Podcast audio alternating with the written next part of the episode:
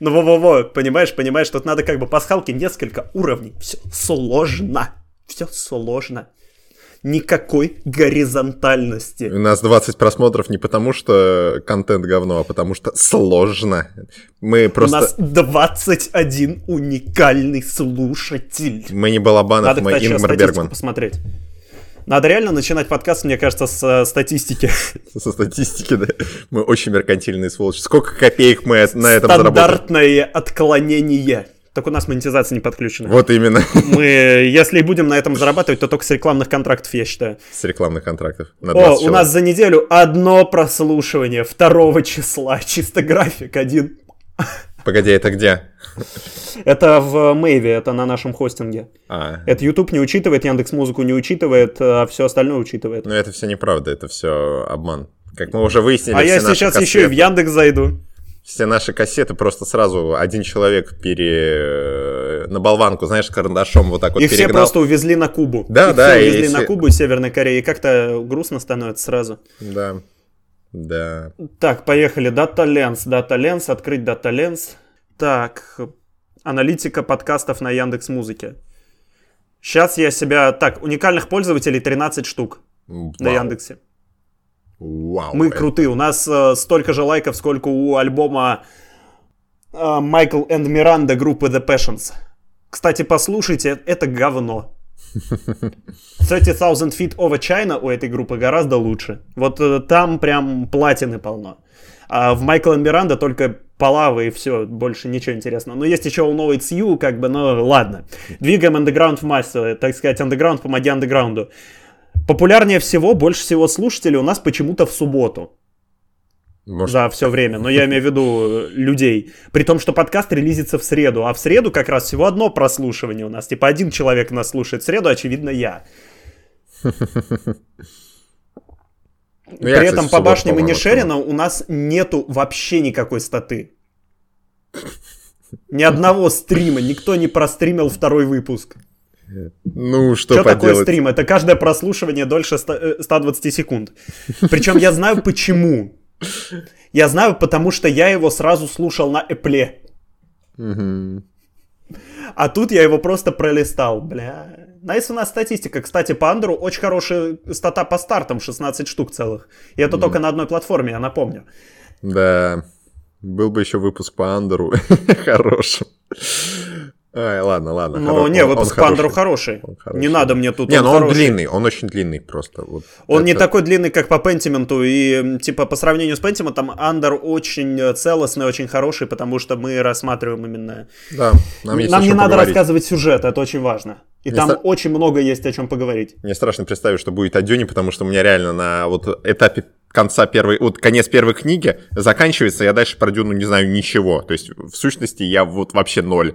То есть, Да все хуйня там За- дальше. за- за- забавно, это вообще забавно, что вот э, как это, когда ты начинаешь знакомиться с Дюной, ты думаешь, что, блин, я вообще ничего не знаю, я полный ноль, ты прочитываешь первую книгу, и ты понимаешь, что ты все еще полный ноль, потому что тебе ничего глобально нового не сказали. Ну, то есть, окей, тебе объяснили Аракис, и... И все, держи в курсе. Но, А другой стороны, глобальность там начинается во второй книге, там вот с этих слов, которые ты не объект для секса. там здесь- Ты здесь- никогда не была объектом для секса. здесь- здесь пахнет бабкой. Да, от этой игры пахло бабкой. Слушай, может, это перевод говно. Просто, знаешь, у меня вообще... У меня к Не, Фрэнку перевод говно, конечно. Просто у меня к Фрэнку Герберту вопросы именно даже с точки зрения э, как писателю, но, возможно, это проблема перевода, а не Фрэнка Герберта. Потому что... Ну, ну, я не знаю, от этой игры пахло бабкой. Это,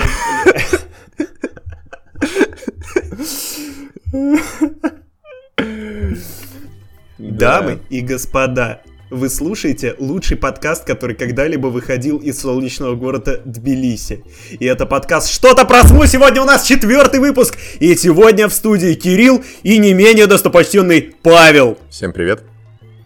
Сегодня у нас целых два топика, и мы постараемся не тратить ваше драгоценное время по пустякам. Мы будем его жестко просирать, но на что-то важное и на Дюну, наверное. Сегодня у нас один фильм, одна игра и немножко поворчим насчет прекрасной такой вот франшизы, медиа-франшизы, которая сейчас переживает свое некоторое возрождение, как Дюна. Да, всем привет. Меню, Дюна, Войны Спайса. Погнали. Не знаю, что добавить. Спиче Варс. Да. Да. Итак, начнем, наверное, с кино, потому что про кино можно говорить не горя на этот счет. Поэтому приступаем. Итак, меню. Меню, да. Вообще, вообще моя была идея посмотреть меню. Так получилось спонтанно, что я ознакомился с данной кинолентой, и на самом деле я думаю, что мы сегодня с Кириллом будем скорее немножко так противо противопоставляться друг другу, противостоять друг другу, потому что у нас в принципе, общий вывод, но категорически разные с точки зрения рекомендаций, пожелания.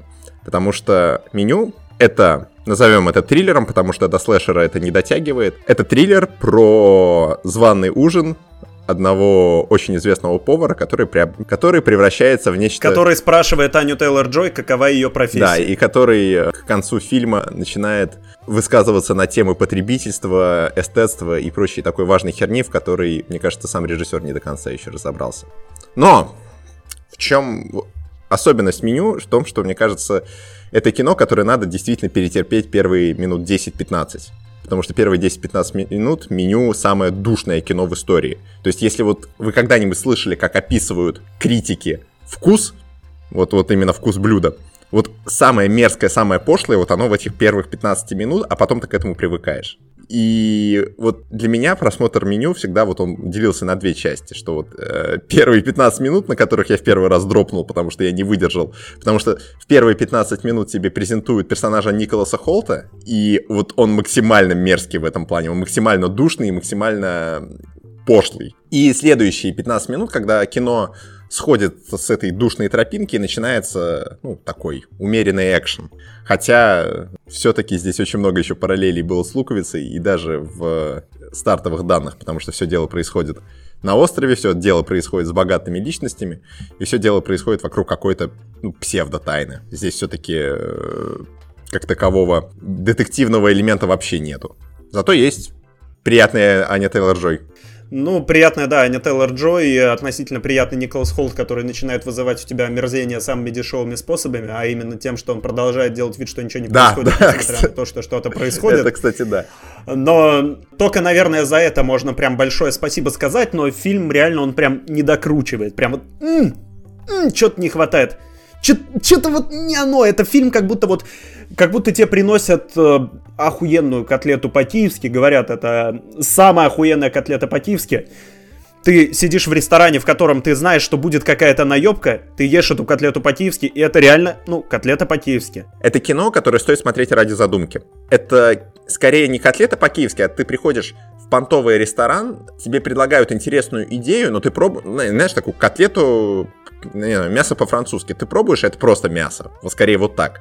Потому что, смотри, меню хорошо справляется с тем, чтобы как местами веселить. То есть держать напряжение и выполнять задачу, которая не требует э, сеттинг.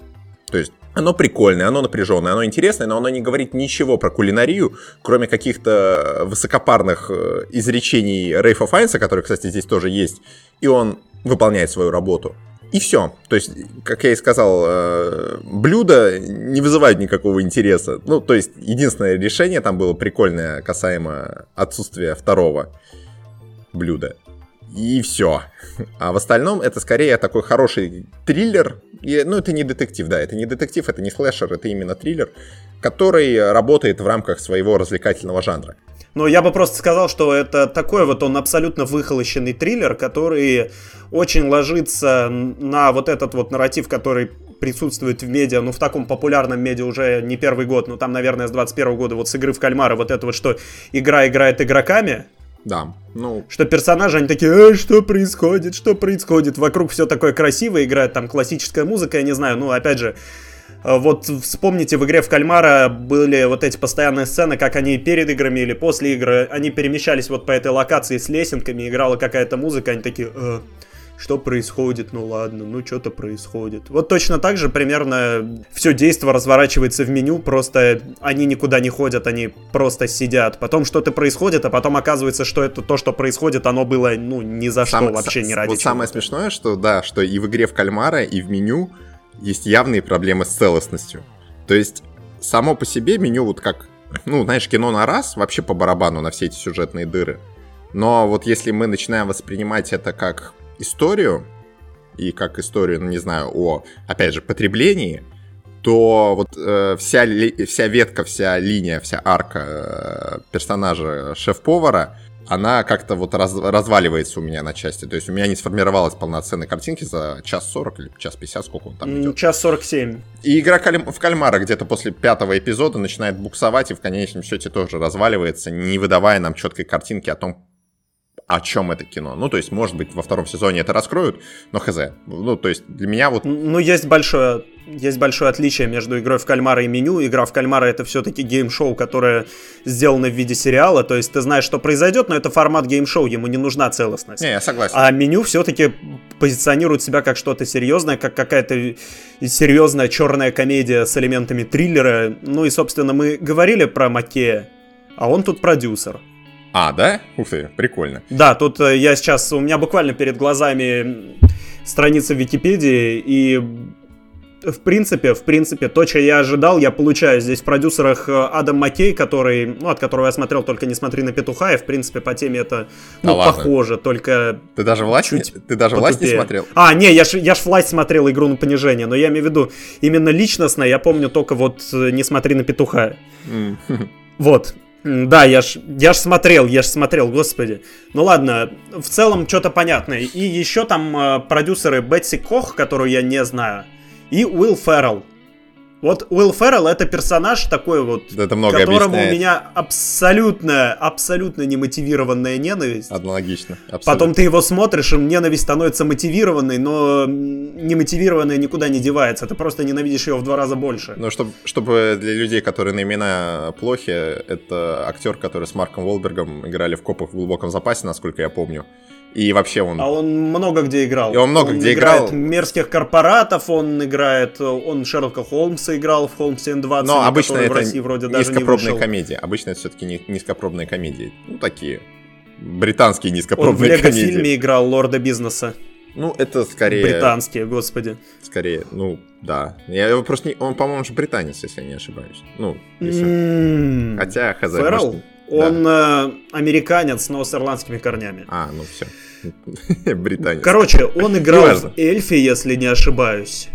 Причем он всегда выглядит примерно на один и тот же возраст, но это не те актеры, которые типа в 50 выглядят на 20. Знаешь? Это те актеры, которые в 25, 30, 35, 40, 45, 50, 55 выглядят примерно на 52. Вот возвращаясь к меню. И... Да. Вот возвращаясь к меню. Это вообще забавно, потому что это очень странная будет параллель, но вот с Макеем это еще параллель приобретает смысл. Короче, меню — это очень ленивое солнцестояние. Те, кто не знает солнцестояние, это вот именно слэшер от э, режиссера Ари Астера, который исследует, знаешь, антропологическую часть вот всяких закрытых культов, э, полуязыческих религий, всю эту движуху. И это абсолютно фановое кино, которое ты смотришь ради того, ради чего смотрят слэшеры или хорроры. Но при этом под ним есть такая база, понатыканная из разных э, культур, но условно за фильмом есть хотя бы вот это второе дно, и в, на канале Disgusting Man есть хороший разбор на состояние. Посмотрите кино и посмотрите разбор, это занимательно. Что же касается меню, то в принципе конъюнктурно оно очень похоже на солнцестояние, потому что тоже есть немножко неизвестная нам почва, потому что никто из нас кулинарными критиками не является. Но вот этой работы с э, как раз-таки с кулинарией, со всем этим, такое ощущение, что не произведено. Или оно произведено, но она проведена, но она не затрагивает зрителя. Из-за этого весь вот этот, э, вся генеральная линия с потреблением, с тем, что хороший чизбургер лучше, чем вся эта артхаусная залупа, она немножко не работает просто из-за того, что кино, с одной стороны, не шокирует вообще, ну, то есть оно выдает такие известные штампы, а с другой, в своем непосредственно поле, на котором она должна играть по своим правилам, она как-то зрителя не цепляет. И скорее, наоборот, отталкивает, потому что персонаж Николаса Холта это просто кошмар. Отвратительный герой. Вообще, как и все герои почему-то Николаса Холта, которых я вижу в кино. Прям... Я, кстати, не понял, а что с ним в итоге-то случилось, но я имею в виду, он просто ушел. Он просто повесился. Он же там не вешался. Не, он повесился. А, повесился? Да, там следующий кадр показывает, что он там висит на своем галстуке. Может, я моргнул. То есть я подумал, но он, он, просто он, ушел. он же вешаться ушел, я более чем уверен, да. Но для меня он просто ушел за угол, и все. Слушай, может, поэтому тебе кино не понравилось, потому что, знаешь, ну, а... они убежали. Ну, они Не-не-не, я об этом несколько позже подумал. Не, мне... Мне... Что я могу сказать? Вот «Меню» — это реально фильм, который тебя пытается удивить, но, по сути, никакого влияния на сюжет не происходит. Если достать ножи или в «Стеклянной луковице» наш любимый режиссер Райан Джонсон, наш горячо любимый, горячо уважаемый режиссер, заключается вообще все его приемы в том, что он тебя пытается удивить, вроде ничего не происходит, но он крутит доску просто во всех четырех плоскостях постоянно. Это как вот эти видосы, я не знаю в какой соцсети, но просто вот с этими арабами, которые мороженое продают, типа рожок крутят. Да, типа, да, да, не, да. не получше, а нет. Вот, вот так вот. вот. Вот эти все трюки, это Райан Джонсон. То, что сейчас сделал режиссер, кстати, кстати, кто, блядь, режиссер? Тебе ничего не скажет. Марк Майлот режиссер. Британский режиссер кино и телевидения, запятая, продюсер. Что мне это скажет? Ничего. Что он снял? По-моему, ничего такого Абсолютно не снял. ничего не скажет. Не, он много чего снял. У него Али Джи в парламенте. Mm. Отлично. Это фильм с Сашей Бароном Коэном. Ну, неважно. Уважаю. Да. Ладно, короче, это мы вырежем. Марк Майлот я наконец-то его выговорил с первого раза.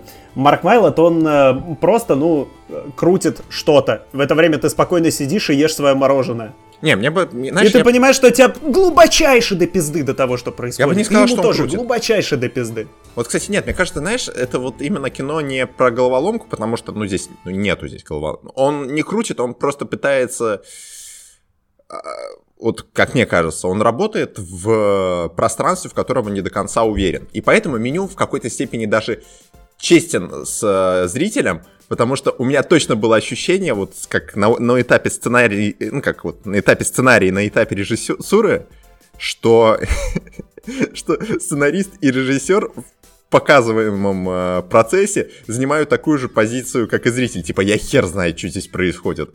Ну, есть какая-то идея. То есть, сценарист это писал, знаешь, так, типа, умозрительно выдавая какое-то свое понимание, как может выглядеть артхаусная кухня, а режиссер на это накладывал свое тоже умозрительное понимание, как эта артхаусная кухня должна выглядеть. И где-то там же находится вся остальная под... группа поддержки, и в итоге по факту все они делают какую-то хрень и показывают это зрителю, он смотрит на это и тоже такой, вау, что это за хрень, да мы не знаем. То есть, ну, то есть роль так. шефа выполняют Маккей с Ферреллом, а режиссер пытается что-то сделать, как Николас Холт. Только, только Рэй Файнс понимает, что происходит, и говорит enjoy и хлопает в ладоши. Кстати, это прикольно, потому Причем что... Причем самое веселое, что он вначале говорит do not eat, типа не ешьте. А потом в конце просто призывает всех жрать. Да. Не, кстати, типа eat. Вот, кстати, в плане персонажа Рейфа Файнса, не в плане его истории, потому что там, ну, чувак любил делать чизбургеры. Спойлер, извините. Вот. А вот именно в плане его пространственной роли, вот это слово я выдал, ну, условно, то, как он работает с окружением, то, как окружение работает на него.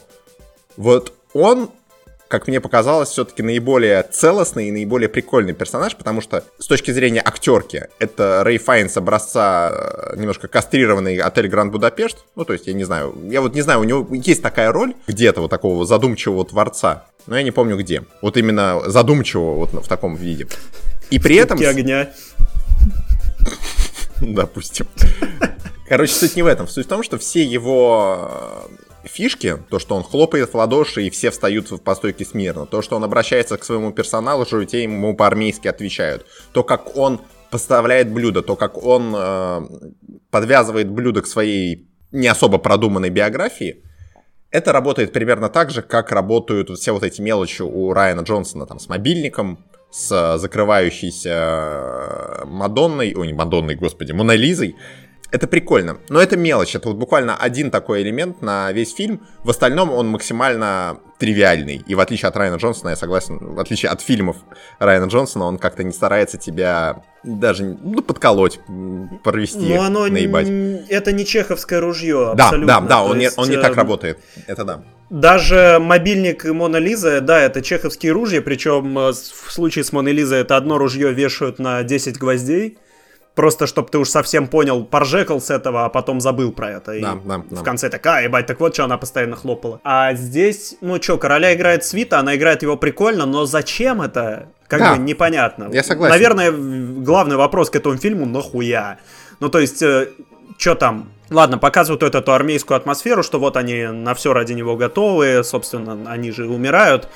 Но, ладно, во-первых, спасибо Диско Элизиуму, что я знаю выражение «спридеко», которое там прозвучало. Это единственный раз, когда я услышал это Я, выражение. я как-то пропустил, а что оно значит? в Elysium это перевели как полицейская волна, ну типа армейский дух, вот это вот товарищество и прочее. То есть когда они зашли в комнату, ну как в барак Обамы, ну типа, в котором э, спал персонал, ну типа вот этот вот ассистент критика, он так, esprit de corps, да? Нет, это товарищество. Ну да, да. Причем мне нравится, что вот, например, непонятно, зачем этот ассистент критика. Он должен э, присутствовать в фильме чисто для того, чтобы его опускали. Ну, я имею в виду просто, что его опускает обычный персонал, когда он пытается перед ними умничать. Ну, они говорят, ну, вообще это все просто. Ну это архетип. А потом он э, сидит со своей вот этой вот, э, ну, сидит с самим по себе критиком, он говорит, ну, вот это вот оно немножко океаническое, она классичная. То есть такой чел типа посередине происходит, что он недостаточно э, недостаточно умный для того, чтобы быть типа в умным напыщенным муди- мудяком, но при этом он достаточно умный напыщенный мудяк для широкого окружения. Вот Мне это ка- вот проклятие среднего дохода, проклятие среднего класса. Мне кажется, это архетип. То есть, да, это человек, который пытается запрыгнуть в интеллектуальную элиту, но либо в силу своего ума, либо в силу своей, не знаю, каких-то других причин он не может этого сделать. И знаешь, меню это вот буквально этот чел, потому что оно недостаточно авторское и недостаточно... Все-таки, ну, это коммерческое кино в большей степени. И Абсолютно. наличие Ани Тейлор-Джой, Рэя Файнса и Николаса Холта в главных ролях, ну, это не показатель, но это скорее такой звоночек. Э, В отличие от Варяга того же, например, или... Господи, как это? Ведьмы Эггерса. Э, Просто смотри, он... Оно действительно не справляется с тем, чтобы быть авторским, но мне видится это так, что оно и не пытается им. Оно, вернее, пытается им быть, но целенаправленно у него это не получается. Как э, смотрибельное кино, о, как зрительское кино, оно очень быстро упирается в свои рамки и не может как-то развиться, и поэтому это действительно кино на один раз с хорошей задумкой. Интересная задумка, потому что триллеров на кухне я не видел, потому что я не смотрел кухню. Вот. А- И триллеры. Но И триллер. Э, Вообще, чтобы вы понимали, показатель качества это то, что у нас не получается все-таки выстроить целостное обсуждение этого фильма. Это больше говорит о самом фильме, чем о Да. нашем навыке делать Оно- целостное оно- обсуждение. оно- оно потому что неоднозначно. фильм совершенно не целостный. То Да. есть там половина персонажей тупо не нужна. Вот эти вот три корпората, которые просто э, говорят, а, бля, мы заебись, это спокойно мог быть, э, ну, один персонаж. Не, это знаю. архетипы. Но опять же, это, мне кажется, архетипы в контексте потребления интеллектуального контента, что порой... Ну, типа такое мужицкое братство, да. Ну да, то, что аудитория условно интеллектуального контента не соответствует уровню интеллектуального контента. Человек, который соответствует этому уровню, критик, занимается херней, уже давным-давно как-то потеряла... э, Ну, она, условно, наоборот, пересыщена этим контентом, и она уже воспринимает его изначально некорректно. Не так, как это видит режиссер... Ой, режиссер, господи повар, ну или режиссер, неважно, творец. И в этом плане Аня Тейлор-Джой, которая символизирует, по сути, зрителя и нас с тобой, ее реакция и ее вот то, что она требует от творца, то, что он умеет лучше всего, и то, что понравится условно ей, то, что привычно ей, вот у нее такая, как... Она условно пропагандирует то, что не надо умничать. Вернее, то, что просто может быть попсовой и избито, это не всегда плохо. И то, что нравится всем, это тоже не всегда плохо. И это не всегда означает для творца то, что его оскорбляют. Может для него, наоборот, счастье сделать то, что ему по кайфу. И поэтому Тарантино снял два с половиной часа про 70-е, и ему по кайфу, а то, что людям не понравилось, это да насрать вообще тысячу раз. Вот. Ну, как мне показалось. Но вообще, вот я с тобой полностью согласен, то, что ему все равно не хватает целостности даже в рамках своей вот этой задумки, которую я сейчас описал. И оно, может быть, постфактум звучит все здраво, но когда ты его смотришь, ты все-таки больше смотришь весьма среднее, но занимательное кино про какую-то вот именно интересную концепцию. Это не Нолан, короче, вот и все. Вот. Если бы Нолан снимал, было бы круто. Может быть, не так э, динамично, но было бы круто. Я не знаю, что там просто выкрутить. Ну, то есть, э, в духе шуток про Нолана он просто бы взорвал остров, но... Не, ну тут сложно, потому что мы с тобой не в материале. Потому что, знаешь, в чем просто прикол? Нолан был, зашел в этот материал, он бы пересмотрел раз 50 Рататуя, он бы провел 10 часов с Гордоном Рамси, он бы провел 20 часов с нашим вот этим известным поваром, который всех нахер шлет, и что-нибудь бы придумал. Вот просто тут именно элемент в том, что он что-нибудь бы придумал. Он бы сделал из этого какую-то зарисовку интересную. Ну, условно, если бы Нолан это взял э, за в, в разработку.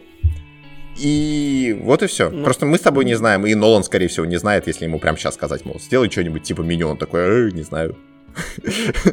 Ну да, в фильме ровно две работающих на замысел сцены. Это какая-нибудь первая сцена, где они все разговаривают, персонажи, и сцена, где Ань Тейлор Джой утирается меню, ну типа вытирается. Да, да, да. Ну вообще, мне кажется, вся... Все остальное, это, ну, чисто американские горки, но просто ты смотришь, как катается кто-то другой, тебе особо даже не да, весело. Да, я согласен, я согласен. Это даже не «Скляна цибуля», где ты чувствуешь, что ты нихуя не понимаешь. Это фильм, в котором ты ничего не понимаешь, ну и ладно ладно. Ну, типа, наверное, это нормально, надо. да. Ну, как... Не знаю, мне кажется, это кино стоит попробовать, потому что но это необычный опыт. Это... Я думаю, что никто ничего не потеряет. Ну, то есть, э, я не могу рекомендовать это кино. Есть гораздо больше фильмов, которые занимаются тем же самым и гораздо лучше это делают. Например? А даже, даже, сука, Луковица. Ну да, Луковица. То есть, э, Луковица, она, конечно, больше такая в лоб социальным комментарием, но если вы хотите развлечения, то вы получаете развлечение там. Если вы хотите чего-то серьезного, есть, опять же, Банши и Ниширина. Если вы Неоновый хотите демон. хоррор, если вы хотите хоррор, вы смотрите Чебурашку состояние. Собственно, если,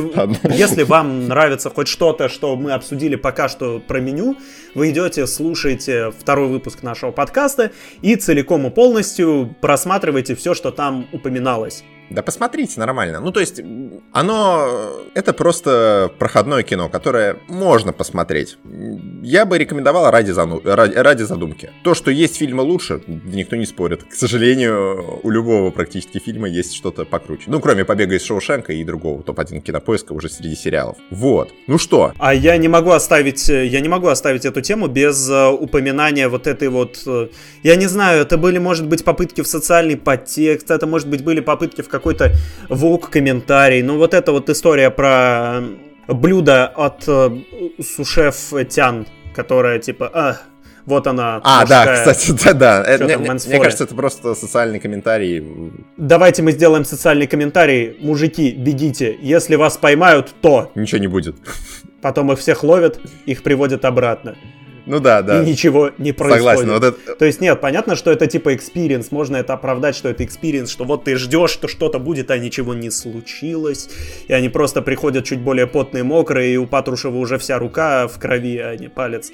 У меня просто почему-то этот актер очень сильно напоминал Патрушева во время просмотра. Не знаю, по-моему, который по-моему, не похож. играл. Ну, не знаю, я уже не помню актера. Да не, глаза прям его. То есть он такой, форма лица совершенно не та, но была такая пара выражений лица, я прям еба. Да, есть такие моменты, и из-за этих моментов э, меню скорее проходное кино, нежели прям заслуживающее внимания. Но попробовать стоит. По меньшей мере, попробовать. Если вы не, не выдержите первые 20 минут, то выключайтесь. Ничего, ничего прямо экстраординарного вы не потеряете, кроме, ну, небольшого переворота в жанре. Потому что у меня вот было вот это ощущение, когда ты думаешь, что смотришь одно кино, потом дело доходит до Рейфа Файнса и становится немножко другое кино.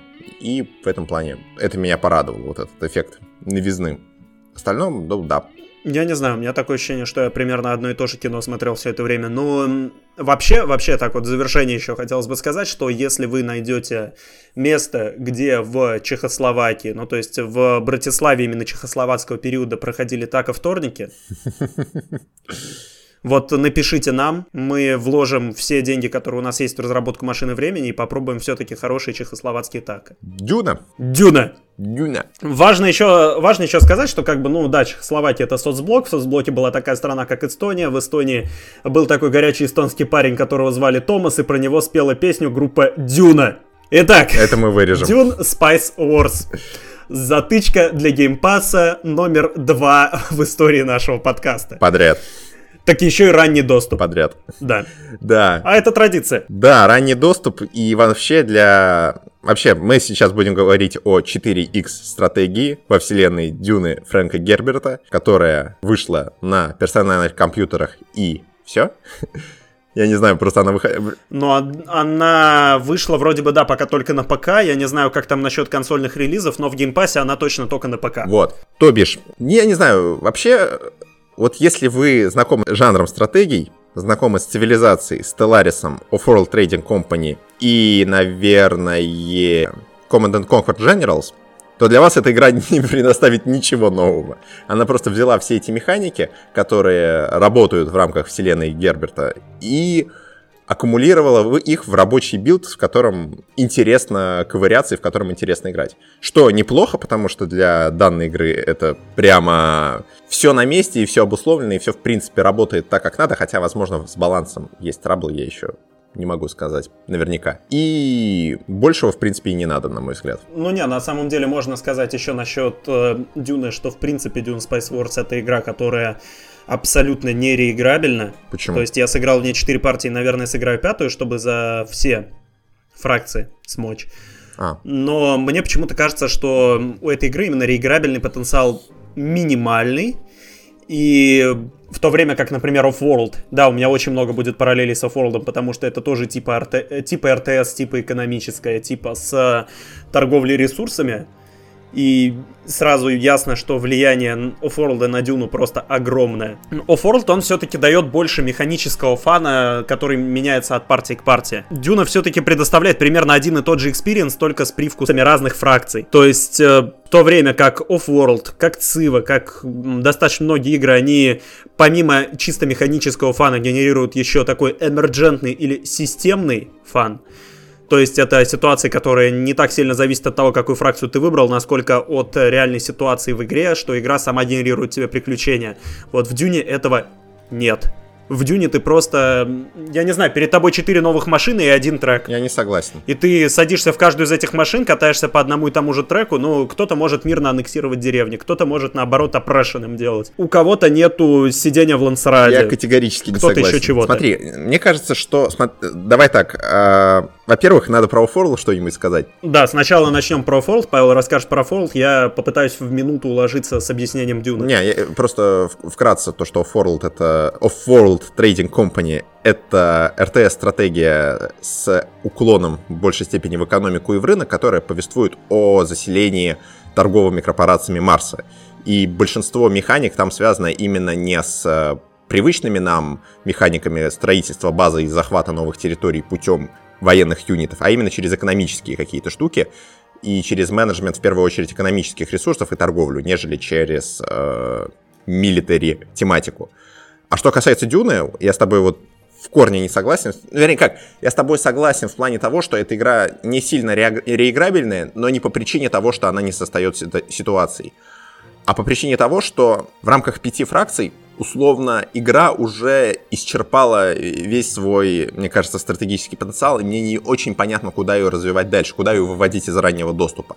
То есть, окей, в рамках этих пяти фракций ты получишь, в зависимости от каждой из этих фракций, свой плюс-минус уникальный опыт. Хотя я согласен спорно, потому что линейки юнитов плюс-минус похожи, и детали там все-таки разница в деталях, нежели в каких-то игромеханических моментах, хотя и в цивилизации, в принципе, так Ну, там много прикольных, много прикольных игромеханических моментов. Тут, конечно, Наверное, если сравнивать тех же Атрейдов с Харконненами, то, конечно, там не такая сильная разница, но за исключением разве что советников. Просто... Но прежде чем я отвечу более конкретно, более предметно, я бы хотел сначала ввести зрителей в курс дела, ну, слушателей, зрителей, зависит от того, где больше просмотров будет. Э, хотелось бы ввести зрителей в курс дела, что такое вообще Дюна. Если вы все-таки не смотрели фильм Дэни Вильнева, то посмотрите, он даже на телефоне хорошо смотрится, хотя, конечно, Осуждаю. на киноэкране, я не знаю, где вы сейчас найдете киноэкран. Но разговор, короче, такой. Дюна — это вселенная, которая, в свою очередь, вдохновила Джорджа Лукаса, поэтому она еще проще, чем «Звездные войны». Mm. Суть какая?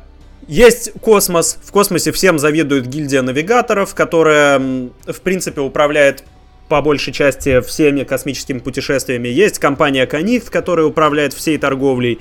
И есть темное количество домов. Великие дома это кланы, у них кастовая система, они постоянно между собой грызутся. И особенно между собой грызутся Атрейдесы, которые дохуя честные и типа могут выступать в оппозиции к императору. И Харконнены, которые дохуя злые, дохуя опрессив и в целом делают работу, но абсолютно неэтичными методами. Так вот, суть какая? Для космических путешествий необходима пряность, или спайс, или меланж, короче, называют его очень много, ну, очень много различных терминов существует, еще больше различных терминов существует в русском переводе, и этот меланж, он производится исключительно на планете Аракис, который представляет из себя что? Правильно, дюну. И этой дюной заведуют Харконнены. И в какой-то момент императора все доебало, он сказал, давайте мы сольем от рейдесов, которые дохуя честные, которые оппозиция. Что сделать? Давайте мы передадим им эту планету Аракис от Харконненов, оставим им самое говно, а потом устроим нападение. То есть нападем на них, пока они там все будут находиться, потому что они дохуя честные, они не смогут ничего сделать. Капкан. Да, сделать план капкан, то есть вот мы отправляем ВС на эту планету, над этой планетой нет спутников, потому что местный народ платит гильдии, чтобы не палить их места поселения. Нету спутников, никто ничего не увидит. Мы берем несколько имперских солдат, несколько имперских легионов. Очень дорого их брать, очень дорого их перевозить, но мы их берем, мы их перевозим вместе с гвардией Харконненов. Мы кидаем их на эту планету Аракис и вырезаем нахуй всех. Но, как водится, всех не вырезали. Поэтому остается в живых, собственно, самое главное, наследник герцога Атрейдесов Пол. Остается в живых его мать, они находят местный народ, который называется Фриманы, и становятся дохуя крутым пророком. Вот. Лисан Аль-Гаиб. Последующие книги говорят о том, какой, ну, Лисан Аль-Гаиб, Квизац Хадерач, короче, очень много специфических терминов, и суть такая, что Главный герой это абсолютная сьюха, он абсолютно охуенен, он всех разъебывает, у него есть сестра, которой три года она всех разъебывает, вообще все всех разъебывают, справедливость восторжествует, а потом случается вторая книга, во второй книге он просто ходит и думает, какой же я охуенный, какой я охуенный, может умереть, может, он, какой же я охуенный, лишается глаз, уходит в пустыню, все летит по пизде. Ну, короче, дальше начинается муть, которая пытается развить очень простой сюжет. И если вам это интересно, то, конечно, это прикольно, это очень стильно. Но, опять же, вопрос подачи. И случился фильм, который фокусируется на первом акте первой книги, который просто, просто вот как 5 копеек, как 4 копейки даже, он проще, чем меню. Он очень красивый, очень стильный. И, естественно, Дюна она не могла остаться без РТС, потому что, как мы с вами, наверное, знаем, Дюна 2 это первая стратегия в реальном мире, в реальном мире, господи, это первая стратегия в реальном времени, которая вообще существует. То есть э, первая РТС это Дюна 2, соответственно, Дюна с новым фильмом обзавелась новой РТС, новой стратегией, которую все еще допиливают. И она представляет собой колонизацию Аракиса, этой самой планеты. У тебя есть пять фракций. Это Атрейдесы, дохуя честная оппозиция, Харконнены, которые дохуя злые. Есть Дом Карина, это непосредственно имперская гвардия, это непосредственный император. Есть фриманы, этот вольный народ Аракиса, который дохуя дзен-сунниты, которые частично буддисты, частично мусульмане и частично просто упарываются по пряности. И есть контрабандисты. Это те же самые фриманы, это сброд из различных рас империи, различных людей, различных народов, которые чисто контрабандистуют, контрабандиствуют, контрабандируют. Да. И они дерутся. Есть несколько способов победы. Чисто за гегемонию, это, считай, за очки. Можно на Всемирном Совете стать лидером Аракиса и два месяца держать этот титул, есть еще альтернатива всех просто разъебать. Есть альтернатива всех убить через шпионаж. Еще, по-моему, ты, ты не сказал про контрольный пакет акций, что ты можешь купить. А, да. И есть еще компания Connect, которая, собственно, заведует всей торговлей, я напоминаю, в том числе торговлей спайсом. Весь спайс, который ты производишь, ты передаешь в Connect, ты продаешь его в Connect по фиксированной цене, которая фиксируется раз в месяц или типа того. Угу. Параллельно Spice, как говорится, must flow, потому что на нем э, висит абсолютно вся, ну, абсолютно все путешествие, абсолютно все функционирование империи висит на Spice, поэтому налог с тебя берут в натуральной величине, в натуральном эквиваленте именно в Spice. Поэтому тебе надо добывать Spice. Что бы ни случилось, Spice must flow. Это главная, ну, максима, которая вообще в первой книге существует. Вот. Вот.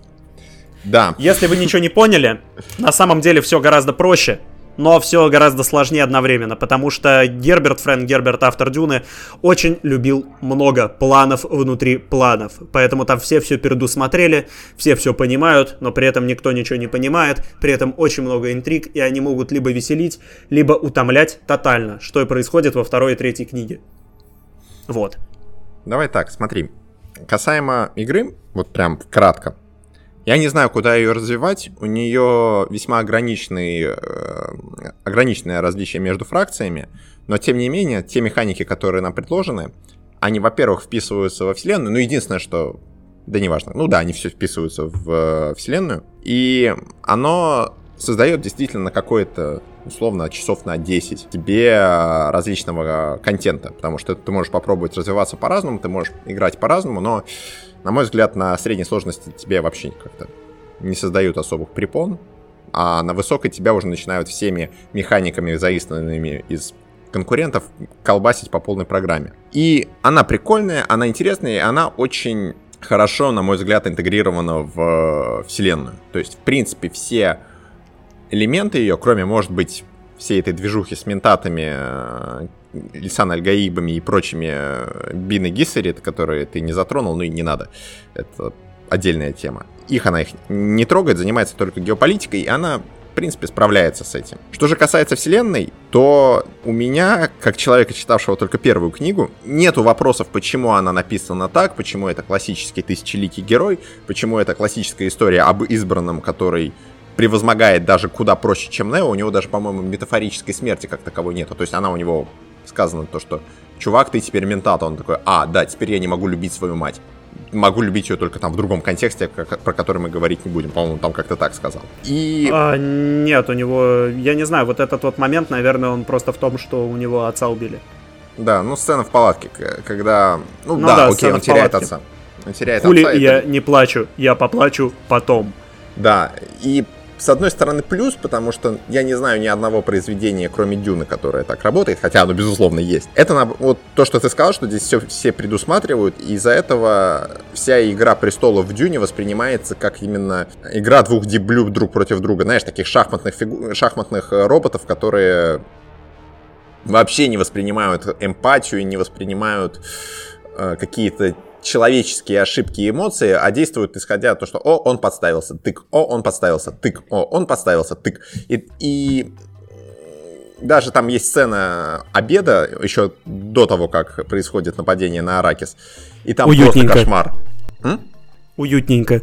Да, и там просто вся сцена строится на том, что, по-моему, то ли Пол, то ли... Ну, короче, кто-то из персонажей от Рейдосов просто калькулирует, буквально вычисляет задачи своего соперника по поводу того, что там нужно династический брак заключить. И с одной стороны это прикольно, потому что та же Игра Престолов строится вроде бы на том же самом, но там персонажи лажают перманентно, постоянно, что в сериале, что в книгах. Или в том же Властелине колец проще мотивации, но там персонажи все-таки по-сказочному искренние всегда. Тут же это именно такие почти неодухотворенные роботы, которые стараются драться за власть вообще без каких-либо э, внутренних э, внутренних проблем и, и как следствие внутренних ошибок. С другой стороны, легко представить, как это читать. Потому что тебе тяжело зацепиться э, эмоционально за любого персонажа, кроме первого, которого ты встретил, а это Пол. А, тебе достаточно сложно, тебя даже вынуждают в какой-то степени выбрать сторону, потому что Харконины нарочито злые.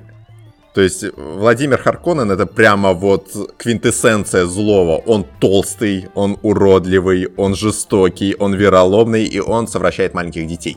Ну то есть никакой глубины у этого персонажа нету, кроме контекста, который открывается, по-моему, во второй книге, про то, что главный герой, как и с Дартом Вейдером, ему как-то дальний родственник. Так и в нет, итоге... это вообще в первой книге было, типа, вот это и что я скажу. Просто Привет, первой... дед. Просто понимаешь, в первой книге этот, этот спойлер, этот твист сдается просто постольку, поскольку, как очень большое количество спойлеров.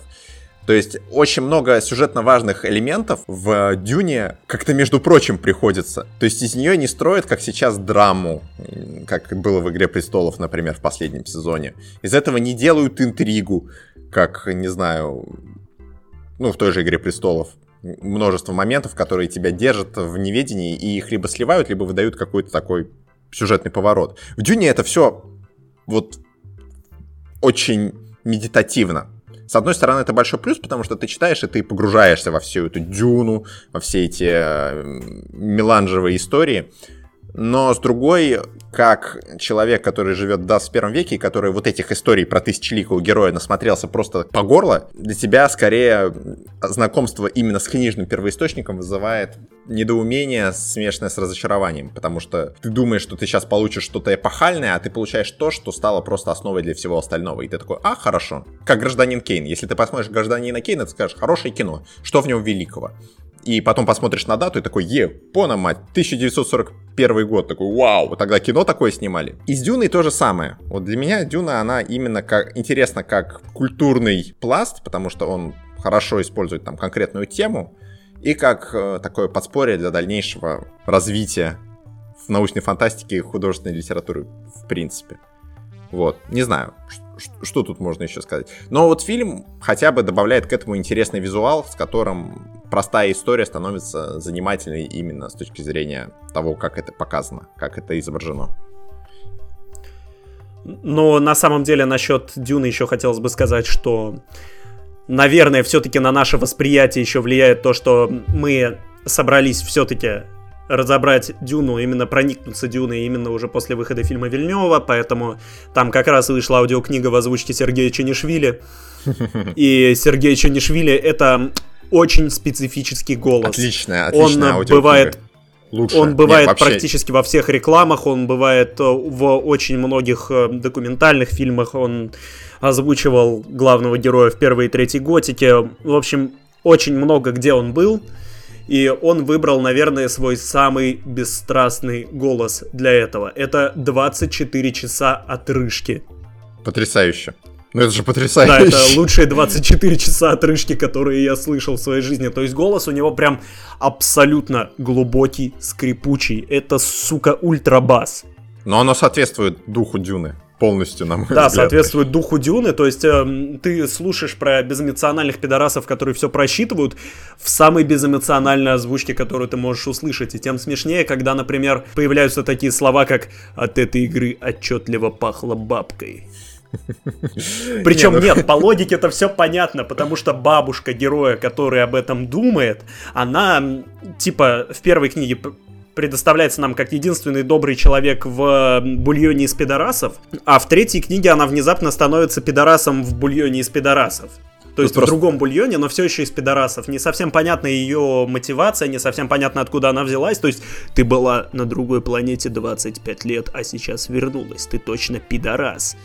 Проблема не в этом. Проблема... Ну, то есть это, мне кажется, это либо проблема перевода, либо проблема Фрэнка Герберта. потому Нет, что... тут это проблема Фрэнка Герберта, потому что перевод он может только какие-то формулировки менять, а да. подоз... мотивации, подозрения персонажей которые просто, не, не, ну, не, я не, не знаю, откуда ну, это неудачно взялось. сформулировать. Мне кажется, просто неудачно сформулировалось. Такое может и на переводе произойти. Ну, то есть, ты перевел и не подумал, как ты это перевел. А ты а... до третьей книги доживи. Доживи до Я третьей сог... книги, тогда и поговорим, потому что третья книга, она начинается, ну так, очень противоречиво. Причем, да, канонично, если что, в Дюне 4 книги. Я до конца третьей пока еще не дошел. Что-то меня прям не тянет. Ну и потом я нашел место, где можно слушать хорошие аудиокниги, а не только посредственные Дюну. Что-то вроде с этим стало полегче. Но ладно, то есть Дюна это сейчас это абсолютно тема на любителя. Лет 30 назад я бы сказал обязательно послушайте, обязательно посмотрите. Это вот реально Звездные войны для взрослых. Типа того. То есть это абсолютно не Звездные войны, и это хорошо. До Андера я бы сказал, что, наверное, Дюна это лучший sci-fi, который только можно получить. Ну... Но... Ты хочешь сказать, что Андер это лучший я... sci-fi? Андер это хороший приземленный sci-fi, мне нравится. Хороший, ну то есть он хороший. То есть субъективно Андер охуенен. Да. А Дюна это представитель вот высокого sci-fi. Это как сравнивать, я не знаю, ну, что можно сравнить? Какой у нас там есть просто грязная фэнтези, которая не Игра Престолов? Ведьмак. Ну да, это как сравнивать Ведьмака и Властелина колец. То есть «Властелин колец» — это что-то вот реально высокое, это классика. Вот ты получишь удовольствие. Вот «Дюна» — это примерно то же самое.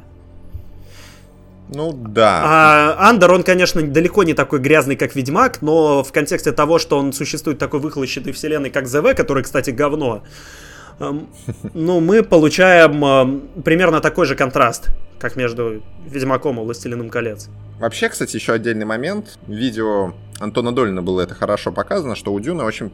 Что, мне кажется, делает эту вселенную даже более любопытной, нежели какой-то общий нарратив, как в научной фантастике это то, что вообще эта история имеет условно... Короче, у Дюны есть историческая и культурная подоплека, которая связана с э, племенами берберов, отчасти связана с э, становлением арабского мира и вообще с историей арабского полуострова в большей степени, ну, в меньшей степени это как раз-таки. То есть, вернее, как, она совмещает в себе всю вот борьбу за Аракис, это скорее история из арабского полуострова, а вся культура фриманов в большей степени это берберы и туареги, по-моему, друг, это другой народ, или они, блин, я не помню, кстати, являются ли туареги берберами.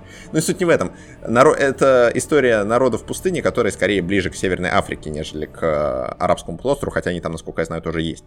И это прикольно, и вот с точки зрения того, как Фрэнк Герберт это через себя пропустил и создал на этом свое восприятие этого мира, мне кажется, это интересно.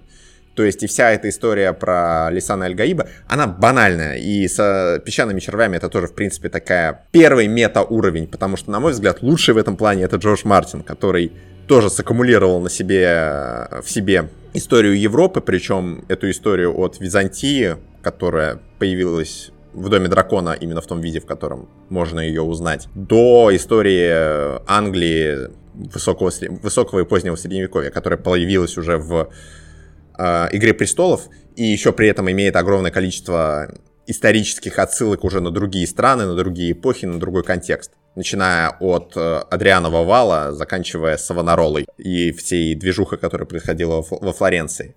Дюна же в этом плане примитивней, ну, прям проще. Но в силу того, что она является все-таки, пусть она и задала тренд на всю вот эту восточную тематику, все-таки она с ней работает лучше, чем большинство тех, кто про это делает как-то уже после нее. И ради всей этой движухи, ради всей этой фримановской движухи, как бы это ни странно не звучало, мне кажется, с ней тоже стоит ознакомиться, хотя бы попробовать. Вот. С Дюной стоит ознакомиться однозначно. То есть э, можно много чего приобрести, я имею в виду по визуалу, опять же, вот эта вот сдержанность, вот это вот все такое вот... Механичность. Вот мне лично Она нравится. очень механическая. Ну да, механичность, э, оно прикольно. И тем более вот эта вся стилистика с запретом на мыслящие машины, что в принципе это больше даже биопанк, чем еще что-то, потому что ты чисто разгоняешь людей именно по человеческим способностям. То есть там, опять же, ментаты, вот вспомним про ментатов, это живые компьютеры, это люди, которые просто очень быстро вычисляют, очень много всего знают и так далее.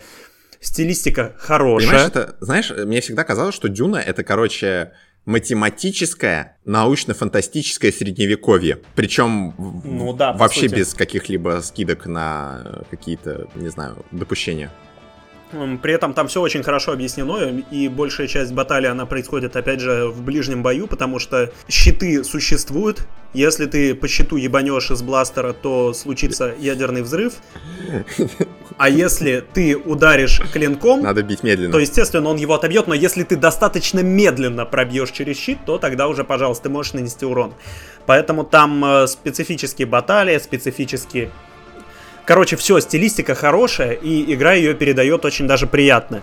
То есть, э, несмотря на то, что мы сейчас говорим о чем-то, что происходит условно между двумя людьми, а Дюна все-таки фокусируется на чем-то несколько более глобальном, да. именно Spice Wars, очень много переданных деталей. Например, пока у всех других фракций юниты просто бегают по пустыне, у фриманов они ходят вот этой походкой фриманов. Как Майкл Джексон. У фриманов просто есть специальная походка, чтобы сливаться с колебаниями песка, с колебаниями пустыни и не привлекать песчаных червей, которые, если появляются, ну что, пиши пропал. У меня партия за Харконинов провалилась по двум причинам. Потому что я на Ласраде проголосовал не за тот закон и убил себе экономику, а потом всю мою армию сожрал песчаный червь, когда я отбивался от э, Шадама четвертого. Поэтому... От Шадама Хушейна, да? Да, да, да, кстати. Но тогда еще Тогда, кстати, был? Ну ладно, неважно. Нет, так, э, не было, наверное, да. Тогда, кстати, под вопросом, но это ладно. Прикол в том, что да, стилистика очень хорошо, то есть мы сейчас очень много говорили про стилистику, про вот эту вот возвышенность и так далее, и она реально очень хорошо передается игрой. У нас есть как мелкие детали по типу вот этой вот иноходи э, Фриманов, э, так и, например, моменты, что Лансрат — это совет великих домов, в нем можно голосовать, и там есть формальное влияние, это Лансрат стендинг на английском, то есть это позиция, то есть это количество голосов у больших домов. И есть неформальное влияние, и у некоторых фракций по типу Атрейдесов, Харконненов, которые в Лансраде представлены, формального влияния много, ну, Карина, естественно, потому что к ним принадлежит император Шадам IV, падишах император Шадам IV, да, напомню. А у фриманов и у контрабандистов этого нет, у них только неформальное влияние. И они вроде бы, когда становятся лучше, контрабандисты получают немножко формального влияния, формального представления, но прикол именно в том, что все-таки подковерные игры, они реализованы хотя бы так, и уже это отражение много что дает. Например, еще важный момент это то, что добыча пряности происходит, естественно, на специальных, ну, типа месторождениях, Хотя понятно, что пряность происходит немножко по-другому, из другого места и немножко не из планеты, но факт остается фактом, есть какие-то залежи пряности, на них добывают харвестеры. И это харвестеры, это большие машины, в которых есть люди, чем больше людей, тем больше пряности они собирают. И эти харвестеры своей работой привлекают червей. Соответственно, эти харвестеры либо черви сжирают, и тогда тебе приходится ждать, пока тебе сделают новый харвестер, либо ты можешь автоматически их возвращать, типа систему предупреждения установить, но это опять же результирует в меньшем количестве количестве пряности. А Spice, как известно, must flow, поэтому тут как бы что тебе важнее. У фриманов такой темы нет. Фримены не располагают техникой, поэтому у них специальная механика это типа команды сборщиков. Это люди, которые привязаны не к твоим контролируемым регионам, потому что харвестер ты можешь сделать только если ты контролируешь регион, где есть пряность, и ставишь там специальное здание в деревне. Фримены же действуют немножко по-другому. У них в главном Сиче, Сич это поселение фриманов, напомню, в главном Сиче появляются команды сборщиков, которые ты можешь занимать, ну, нанимать за деньги. И эти команды сборщиков вот этой вот иноходью бегут либо к твоему месторождению пряности, либо к нейтральному месторождению пряности, разворачивают там палатку и сидят, пердят, добывая пряность. При этом это может быть прикольно, ну, это может быть прикольно, это может происходить за пределами твоей территории спокойно, и они не привлекают червей. То есть у фриманов черви, они не появляются, когда их хотят сожрать, они появляются, когда нужно перебросить войска. Но зато И это сборщики... тоже очень прикольное отражение. Зато сборщики просто отличная мишень для твоих юнитов, если ты играешь не за фриманов. Потому что если харвестеры их когда в случае опасности забирают челнок, то фримены своим ходом топают обратно до своей базы, и за это время их очень легко могут э, расхерачить. А это как бы... Причем, да, на всякий случай у Дюны было три экранизации удавшихся, одна неудавшаяся. И надо сказать, что действительно игра по Дюне, которая Spice Wars, она реально вот берет всю стилистику из э, фильма Вильнева. Это я, наверное, уже третий раз говорю. Но это очень классно, это очень современно сделано. Интерфейс. То есть э, это Просто секс. прям твердый, солидный дизайн. Интерфейс, ну что, UI в Дюне, менюшка, это просто космос. Да это абсолютный секс. То есть я бы его трахнул, вот серьезно. Нет. Я хочу трахнуть интерфейс На из самом Дюны. деле, с интерфейсом у меня было примерно так же, как с меню, потому что первый раз, когда я увидел именно интерфейс в самой игре... Меню в смысле фильм или в смысле главное меню? Меню в смысле фильм. Мне кажется, тут уточнять да, надо. Э, да, меню отличное когда я впервые увидел интерфейс в самой игре, у меня было вот это вот паническое ощущение, потому что там нет внятного обучения, и оно немножко тебя в мозг выносит. То есть оно вроде похоже на цивилизацию, вроде похоже на Stellaris, но, блин, что-то как-то все пипец не очевидно. Но отдам должное, что буквально минут 10-15 ты уже спокойно в этом всем ориентируешься. И нету этого ощущения из, прости господи, до любой игры парадоксов или каких-то 4X стратегий, которые делают очень бюджетные очень бюджетных стратегий, которые делают маленькие студии, ты просто капец. Э, разобраться в том, как работают даже простые механики, это отдельное искусство. Тут же здесь все прям на месте, все предельно ясно. Ну, единственное, что как только все дело касается уже влияния космической гильдии, как дело касается вот этих мест в Лансрааде, там немножко мне не хватает контекста, то есть я не до конца разобрался, как это функционирует, ну, потому что это сложные механики. Но в остальном прям все наглядно, все логично и все прикольно. Но, опять же, непонятно, куда это развивать. Есть некоторые неортодоксальные решения, например, за счет того, что у тебя есть одно большое поселение и несколько деревень, только твое большое поселение может спавнить юниты, и только деревни могут иметь ополчение. Да. Справа экрана всегда есть у тебя типа обзор империи. У тебя есть э, количество орнитоптеров, которые могут разведывать, могут помогать в битве, могут э, помогать собирать больше спайса. Безумно у тебя удобно. есть э, энное количество исследований, у тебя есть шпионаж. Кстати, мне почему-то кажется, что лупа, она, конечно, абсолютно зря ее поставили на шпионаж, а не на исследование. Я их постоянно путаю. Да, это правда. Вот, и у тебя есть армия, и ты тренишь армию тоже в этом правом куске. Проблема в том, что если вы играете в РТС хотя бы столько же, сколько играю в РТС я, а я играю не сильно много, вы понимаете, что если вам нужно что-то натренить в главном городе, вы выбираете главный город. Поэтому я всегда ловил себя на мысли, и, наверное, на футажах, которые я сюда, может, примонтирую, будет это постоянно видно, что если я хочу кого-то натренить, я ищу главный город, тыкаю на город, хочу там что-то выбрать, а там только меню строительства. И я судорожно курсором лечу в правую сторону экрана, типа, ах, блядь, да! Самое смешное, что... Типа, это ж надо справа Смешнее делать. даже не это. В силу... Вот что... в чем еще прикол э, игры? В том, что тебе в механике вводят постепенно. То есть любая игра, она начинается не сразу с того, что у тебя есть весь инструментарий. То есть шпионы у тебя появляются не сразу. Э, по-моему, некоторые юниты у тебя появляются, ну, логично, не сразу. И что самое смешное, что строительство в столице у тебя тоже появляется не сразу. и как следствие... Да, только с двух тысяч Да, и в первый раз я тоже, когда, ну, по, по, по привычке тыкал на главное здание, я смотрю, там вообще ничего строить нельзя. Я думаю, ну капец, а что делать? Mm-hmm, типа, открывается на двух тысячах. Да, я думаю, что, что юниты нельзя строить. Ну, Важный момент, что с гегемонией, да, что с гегемонией партии, ну, вообще все стороны становятся сильнее, как только ты накопил 5000 гегемонии, у тебя появляется какой-то немножко меняющий игру баф. Как только ты накопил 10 тысяч гегемонии, у тебя появляется чуть сильнее меняющий игру баф. Да.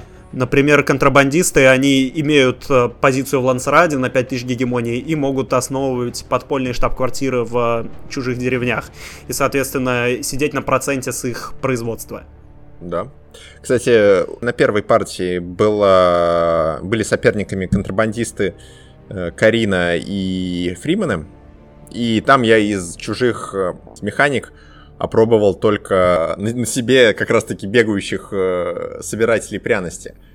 А на второй партии, когда уже на повышенной сложности, когда тебе все компьютеры начинают просто э, выносить тебе мозг, там резко включаются все остальные, потому что, э, во-первых, тебя сразу же контрабандисты начинают просто жестко шпионить, то есть они начинают на тебя засылать рейды, они начинают тебе всячески досаждать. Mm-hmm. Плюс они, ну, они отправляют рейды, там есть отдельная механика условно независимых ситчей, которые, по сути, являются такими варварами из цивилизации. И ну, причем варварами из цивилизации с New Frontiers. Да, и... То есть это с умными варварскими да, кланами. Я... Только они в града государства потом не перерождаются. Да, и они в итоге просто начинали... Причем они сделали забавно. Они отправляли сначала отряд как раз-таки этих варваров, а потом за ними свои войска. Это с одной стороны. Mm-hmm. И с другой стороны, я очень, как это, неприятно для себя осознал, что механика разграбления, а там, если ты захватываешь какую-то деревню, ты можешь ее захватить и аннексировать и застраивать ее либо ты можешь ее разграбить. По-моему, Атрейдесы не могут грабить, они могут только мирно присоединять или аннексировать. Вот, так я за Харконинов ограбил все свои приграничные территории и с удивлением обнаружил, что если ты разграбил деревню, то население к нему там относится к тебе уже хуже. И чтобы присоединить его по аннексии, тебе нужно больше авторитета, ну, это показатель, условно, твоего расширения чем э, если бы ты просто туда зашел и захватил его в первый раз. И самое смешное, насколько я понял, если ты захватил население, разграбил, потом пришел туда, захватил и попробовал аннексировать, то у тебя как бы э, штраф будет двойной. потому что ты дважды напал на это население, и у тебя, как следствие, авторитет подскочит не настолько, насколько ты изначально предполагал, а, по-моему, еще побольше. Но я не уверен, возможно, это, кстати, ложная информация. Но это было забавно, потому что я так разграбил несколько стратегических точек, и как следствие очень сильно расстроился, что я не мог их нормально присоединить. А я, кстати, почти не грабил, но есть, например, такой момент. Там просто смотри, я их вообще тоже не предполагал, но если у тебя нету поблизости редких материалов, то у тебя резко начинаются проблемы с бабками. Вернее, как, у меня были проблемы с... А, ну это, конечно, Р- да. Были проблемы с бабками, потому что я... Проблема с бабками это когда тебе иксианцы присылают орнитоптер и говорят, а ну-ка слетай во все 13 особых регионов на карте, чтобы награду не, получить. Нет, там просто была такая тема, что механика пряности предполагает то, что ты можешь эту пряность складировать, чтобы выплачивать имперский mm-hmm. налог и за него получать гегемонию, который, ну, он такой кусающийся, но не сильно. Или продавать... Но он кусающийся в лейтгейме. Да, или продавать на бирже. И я случайно за Харконинов, прямо как в книге, случайно, вместо того, чтобы все продать, просто складировал. В итоге у меня где-то к Миттельшпилю, к, сред... Э, ну, к середине игры, 700 пряностей при налоге минус 100, и нету денег вообще, потому что я ничего не продавал. Я просто ползунок перепутал. Ну да, надо еще отметить, надо еще отметить, что, опять же, параллель с Offworld прикольная. То есть Offworld это все-таки самая экономическая стратегия про колонизацию космоса, которую только можно придумать. Она очень прикольная. А как же оно? И там к ресурсам э, не надо. Ладно, молчу, молчу. Никакого оно. Оно там только 2205, она не так сильно на космосе фокусируется. Это как ты в Adventure Капиталисте открываешь Луну, теперь ты можешь дрочить на хорошо, Луне. Хорошо. Дрочить кнопки на Луне. Вот то же самое, абсолютно ничего такого. Но именно Offworld, например, там есть динамическая биржа, естественно, ты все это продаешь, и там э, к твоим ресурсам, которые ты производишь, которые ты копишь, которые ты, естественно, реализуешь, к ним идет отношение как к запасам. И, в принципе, в любой другой игре, в Циве той же самое отношение идет как к запасам, которые ты продаешь, только разве что в Офолде реализован рынок с динамическими ценами. В Дюне за счет высокой монополизации торговли в Империи, по сути, то, как они их там идет такая лютая монопсония, что нету смысла иметь динамические цены, которые, типа, зависят от того, как другие люди продавали spice. Потому что все его продают, буквально. Да, все продают пряность, поэтому цена фиксирована, фиксируется каждый месяц. Это реально вот монопсонист приходит, говорит, идите нахуй, у нас тут будет теперь у нас тут будет э, монополия покупателя. Опять же, если кто не знает, что такое монопсония, это монополия покупателя. Теперь продаете мне постолько, и вся пряность, она воспринимается не как запас, а как cash flow. Да. И, соответственно, да, ты можешь перенаправлять пряность именно из расчета по 10%. То есть там 30% на продажу, 70% на склад. Или, например, ну, 30 на склад, 70 на продажу. У меня проблем с пряностью не было, поэтому у меня всегда было 90% на продажу, 10 на склад практически. Ну да. Всегда мне на налог ближайший хватало. Собственно, это единственное, зачем нужна пряность. Ну или в торговле с другими фракциями. Или... И а, это очень приятно, это очень прикольно, вот эта кэшфлоуная направленность. И я не знаю, мне это показалось такой очень прикольной новелти фичой.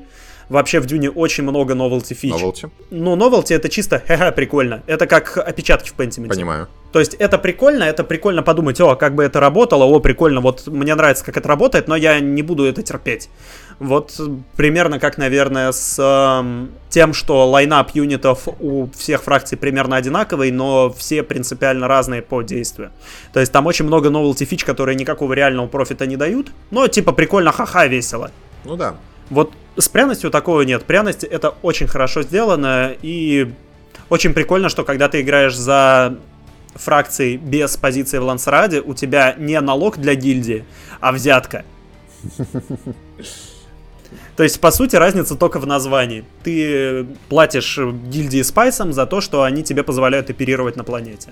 Да, ну то есть хорошая игра, но опять же... Там, конечно, с одной стороны монополия, с другой стороны монопсония, но мы понимаем, что э, у каждого человека есть две руки, и одна рука говорит, что мы такие жесткие, только все лицензионно, а вторая, естественно, прогнившая, про продажная насквозь. Скачаем Spice Torrent. Этот аспект Дюны очень хорошо да, очень хорошо этот аспект игрой передается. Если вы хотите окунуться в атмосферу, можно даже фильм не смотреть, все равно... Не, в смысле, надо. Ну, хотя надо нет. смотреть фильм. Фильм надо смотреть, но если вы хотите по-быстрому окунуться в Бздюну, навер... наверное, нет, все-таки в стратегии вы ничего не поймете. Хуйню сказал. Почему? Простите, простите, простите. Нет, кстати, я не согласен. То есть, окей, а если ты знаком с первоисточником, то тебе будет значительно проще э, ознакомиться с механиками, потому что они напрямую опираются на книги и опираются отчасти, ну, на фильм в меньшей степени, на книги. А, если же ты не знаком, если ты не знаком со стратегическим жанром, тогда тебе будет тяжело, это да. Но если ты знаком со стратегическим жанром, то здесь очень много отсылок к тому же самому Стелларису. Если вы играли... Я называл Пласкрит, Пласталью, хотя Пласталь, по-моему, ну, короче, это те же... Пласталь в Дюне тоже есть. Да. Я пытался найти русский перевод пласкрита, хотя это, ну, понятно, пластобетон, но я не слышал ничего такого, во всяком случае, в переводе, который читал Чунишвили. Короче, суть не в этом. Суть в том, что Дюна, Дюн Spice Wars является эклектикой из различных стратегий, и пошаговых, в реальном времени, неважно. И большинство из них это известные нам примеры. То есть она не берет механики из геополитикал симулятора какого-нибудь или из uh, Terra Invicta, который я бы хотел поговорить, на это просто пиздец. Это уже, уж, ужасная игра с точки зрения интерфейса. Она берет известные механики, типа цивилизации, типа Off-World Trading Company, относительно известной, того же самого Stellaris, того же самого, ну, соответствующих им косм- космических стратегий. И делает на основе этого спор этап цивилизация. Ну, да. Ну, не, ну... То есть э, у тебя буквально вот все примерно так же происходит, только более продуманно и более глубоко не, ну оно гораздо. Много, Спор этап, цив... Э, этап цивилизация просто в споре мой любимый, непонятно почему, кстати. Я до сих пор не могу это понять. Я прям кайфую на нем, наверное, из-за того, что он короткий очень. Просто здесь, смотри, ну они могут вот я просто думаю, куда это развивать. Гипотетически можно что-нибудь подумать насчет торговли, потому что она там пока прям совсем простая. И, как следствие, дипломатия очень простая. У тебя есть перемирие и есть шпионская операция на то, чтобы перемирие сделать миром. Ну, то есть вообще там прекращением огня. Но это все. Больше никакого взаимодействия нет, но это, с другой стороны, логично, поскольку механики такой более настольной игры, где есть только один победитель. То есть игра с нулевой суммой. Ну, кстати, эту тему я сознательно обхожу, я не говорю про торговлю, про дипломатию, потому что, ну, она... Че, ну, она примерно такая же, как в Дюне, то есть да, понятно, да, да, я согласен. есть какие-то там перемирия, но все равно все всех наебут, все всех выебут в конечном итоге, поэтому э, усложнять смысла нет. Но при этом реально преподносится очень много своих новых механик. Реально, Дюна это прям взрывной коктейль из того, что показала себя хорошо в других стратегиях, причем это не такие основополагающие механики, а именно какие-то, какая-то специфика все-таки. Ну да.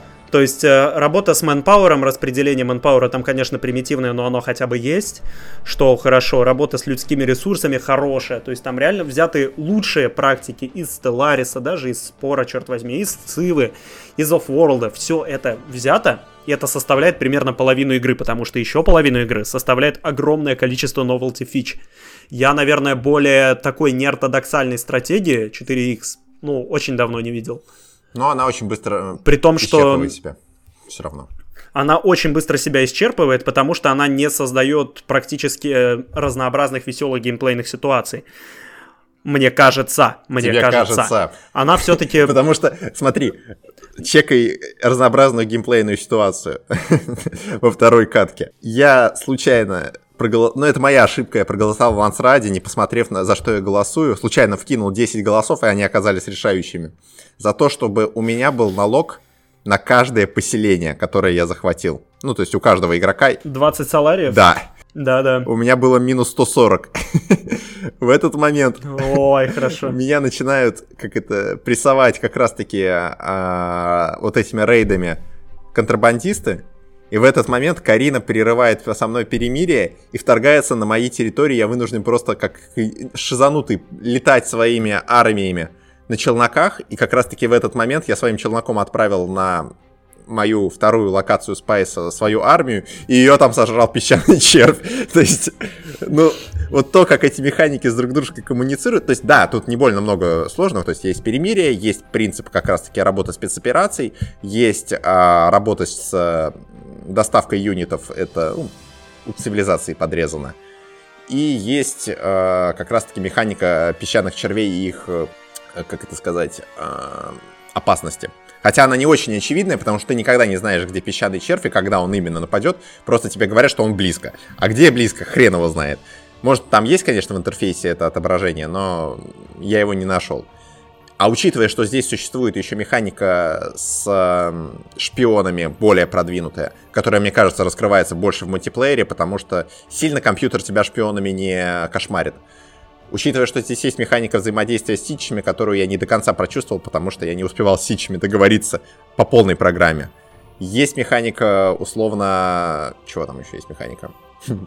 Есть э, важный момент такой вот э, именно на уровне до начала игры, это то, что реиграбельность э, в плане novelty fish достигается еще за счет советников. То есть Советники, у тебя есть фракция, да. у каждой фракции есть четыре советника на выбор, и двух советников ты можешь выбрать, которые очень сильно могут э, тебе геймплей разнообразить. Например, опять же, я по Харконненам помню, что есть э, советник, который дает тебе чуть меньше влияния, но больше других доходов, когда ты нажимаешь на деревне.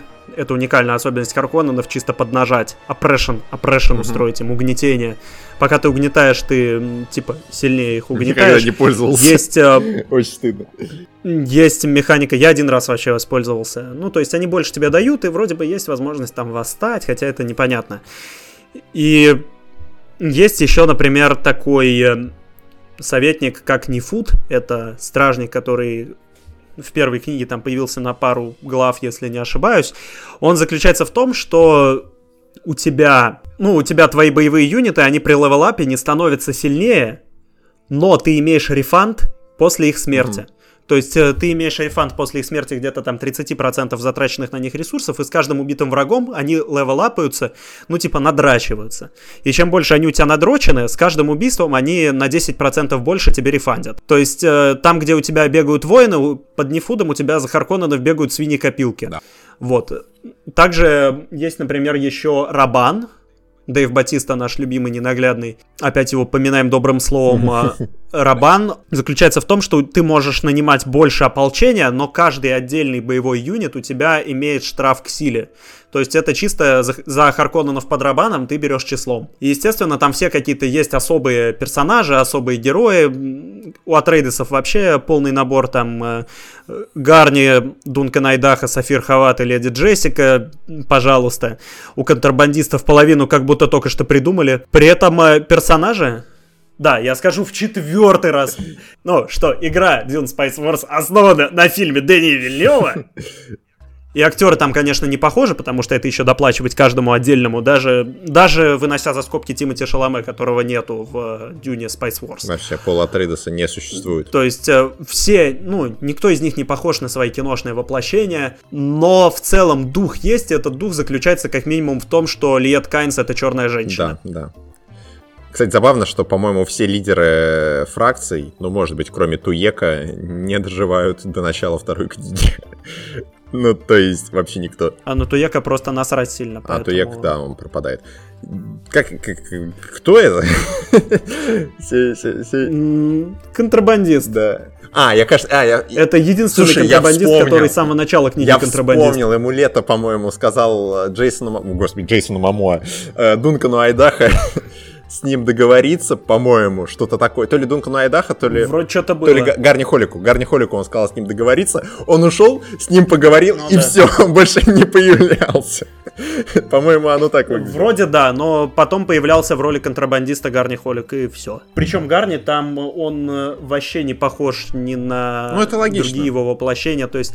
Нет, Гарни, он не похож ни на кого из киношных воплощений, он э, даже не сильно похож на свое книжное описание. В смысле, это тупо гора мышц. Да это неплохо. Ну, не знаю. Не, это, это неплохо. Я просто хорошо отношусь к Джошу Бролину как, акти- как актеру, э, потому что у него, в принципе, да, у него такой как единый типаж, но он очень обаятельный типаж. это, это очень обаятельный типаж. Ну это да, это это хорошо. Короче, смотрите Дюну. Читайте Дюну. Я не знаю, смотрите. Играйте да, в Дюну. Смотрите Дюну, читайте Дюну, страдайте через Дюну. И, я не знаю, играйте. Да, играйте. Ну, дюньте с нами, дюньте как мы, дюньте лучше нас. Слушай, самый лучший момент в Дюне Вильнева это Это когда э, Тимоти Шаломе с э, Ребеккой Фергюсон сидят в палатке. э, Ребекка Фергюсон говорит Тимоти, что, короче, все, твой отец умер, и он говорит, о, it's duning time. Да-да-да, и надюнил, на всю палатку. это мы вырежем. Директор by Дюни Вильнев. Дюни Вильнев. Дюни Вильнев снял Гурни Холиком. на самом деле мне, мне больше понравился момент, там было в третьей книге, когда Калие приходит э, Колеи. типа призрак. Ну там все гораздо сложнее, да, Калие. К Алие Кал, приходит. э, нет. Призрак барона. Бля. Калеллоу. А, Галь Гадот тоже отличная актриса. Так вот, э, к Алие приходит в, в момент, когда находится под воздействием духов предков, приходит барон Харконнен Алия это дочь говорит, Пола Атрейдеса. короче, я тебе... Это сестра Пола Блядь, Атрейдеса. сука. Дети Пола Атрейдеса это Ханима Так, и Лето это- 2. это Лето 2, причем он Лето не потому, что батя от Пола Атрейдеса это Лето, а потому что у Пола был маленький брат Лето, который в возрасте года сдох. Поэтому сын Пола это Лето 2. Так вот, эм, ладно, возвращаемся к нашей главной сюжетке, к. Алие. Приходит барон Харконнен пока, э, ну, чисто в виде призрака, в виде духа, там все гораздо сложнее, но идите нахуй, я не буду вам это сейчас все объяснять, и говорит, я, короче, тебе помогу, давай я буду твоим царем в голове, я буду тебе помогать что-то делать, буду тебя учить, как взаимодействовать с людьми, а ты взамен, взамен, взамен, давай мне перехватить над тобой контроль, когда ты будешь с каким-нибудь мужчиной. вот так, вот так надо возвращать А еще, а героев. еще, Вот так вот. Вот так Расселу Кроу ра- расширили в «Человеке из стали», кстати, хронометраж. Ну, не буквально так, но похожим образом. Но нет, справедливости ради, это я сейчас буквально, я ничего не придумываю, это буквально в книге так написано. Так вот, а потом он ей еще и сказал, сейчас, конечно, время подюнить, но, но, но, можешь мне передавать контроль, когда выходит новый выпуск подкаста «Что-то про СМУ». Я буду заходить в Телегу, я буду заходить в Яндекс Музыку, я буду заходить в Spotify, я буду заходить в Apple подкасты, я буду заходить вообще на все площадки этого подкаста. лайки на я буду Ютубе. заходить к ним на YouTube, ставить лайки, оставлять комментарии. Буду дюнить вообще на все экраны, на которых отображается этот подкаст, и я сделаю его лучше, чем секс в Российской империи, а уж я-то про секс, особенно с мужчинами, знаю много. Осуждаем. Осуждаем. Осуждаем. Все, обрубай запись. Лучше уже не Осуждаем. будет. И возвращайтесь к нам через две недели, а может и не через две недели, а может и через 10 дней, кто нас знает. Просто понимаете, в чем проблема. 21 числа выходит Atomic Heart. И типа понятно, что кроме Atomic Heart обсуждать ничего не будет иметь смысла, хотя там еще будет Фандорина Зазель. Но он еще, по-моему, Но- не будет. Он в марте же заканчивается, насколько я помню. Ну, Не, он выйдет 23-го. а, полностью? О, Да, 23-го полностью выйдет Фандорина Навернем Зазель. И говна. мы про него попиздим, слушайте. Да, мы навернем говна и навернем Atomic Heart. Может быть, два раза навернем говна, кто его знает. Но перед этим, скорее всего, что-то еще будет. Это будет исключительно на Ютубе. Вавилон. Но это будет что-то прикольное. Это будет Вавилон. Что-нибудь посмотрим. Может быть, даже Вавилон. Может быть, это будет даже полноценный выпуск подкаста. Кто его знает. Может, видеоверсию выпуску про Андера А может, запилим. Вавилон Берлин. Мы еще не решили. А это значит, что для вас это будет сюрприз. Итак, всем до скорого. Пока. Пока. Пока. Пока.